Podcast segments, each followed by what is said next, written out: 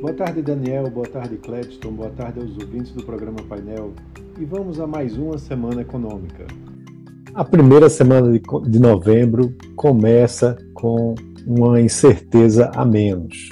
Mas a eleição do presidente, que vai governar o país pelos próximos quatro anos, sana apenas uma parte das dúvidas sobre o futuro da política brasileira. Daqui para frente, os agentes vão estar mais atentos aos nomes que vão compor as equipes de governo, sobretudo na economia. Também vai ser uma semana mais curta, por conta do feriado do dia de finados da quarta-feira. A B3 vai estar fechada, mas o mercado lá fora vai operar normalmente com mais uma decisão sobre juros nos Estados Unidos. O FONC, que é o Comitê de Mercado Aberto do Federal Reserve, deve dar continuidade ao seu ciclo de aperto monetário mais de 80% das previsões é, acompanhadas pelo monitor de juros apontam para mais uma alta de 75 pontos base. Então, os juros americanos vão passar para uma faixa entre 3,7% e 4% ao ano.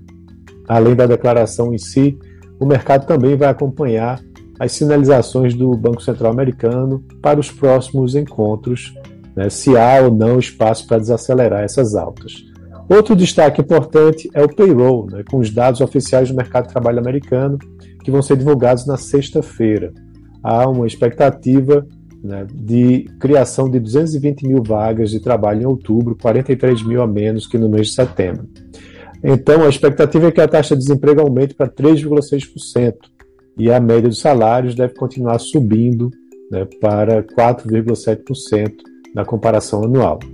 Antes do payroll, tem também o relatório JOLTS com o número de vagas em aberto de setembro, na terça-feira, e a pesquisa ADP de criação de postos de trabalho do setor privado na quarta-feira.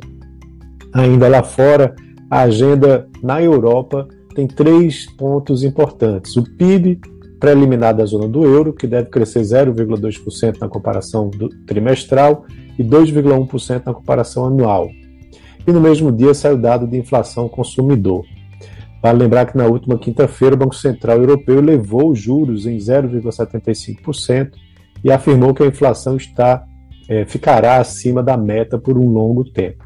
Já na quinta, é a vez do Banco Central da Inglaterra tomar decisão sobre juros e deve ter uma nova elevação de 75 pontos base para 3% ao ano. E aqui no Brasil, com feriado e atenções voltadas ao noticiário político depois do segundo turno, a agenda de indicadores econômicos tem até poucos destaques. Na terça-feira, vai ser divulgada a ata da última reunião do Copom, né, onde o Banco Central manteve a taxa de, de juros é, em 13,75%. É, também espera que essa ata ah, mostre que o Copom vai manter sua política monetária inalterada, né, provavelmente até meados do ano que vem. Também na terça-feira, o IBGE vai divulgar a produção industrial do mês de setembro, onde há previsão de queda né, e de 0,3% e de uma alta anual de 1%. Vale lembrar que em agosto a produção industrial caiu 0,6%.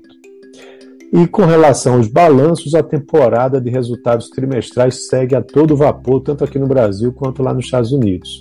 Após a divulgação dos balanços das Big Techs nas últimas semanas, que é, derrubou inclusive a cotação de várias delas. Uber e Airbnb são destaques com números divulgados na terça-feira e na quinta-feira é a vez da PayPal. Aqui no Brasil, quinta-feira é o ponto alto da semana, com divulgação do resultado da Petrobras após o fechamento do mercado e também teremos ao longo da semana lojas Renner, CSN e GPA. Então é isso. Um abraço a todos e tenham uma ótima semana.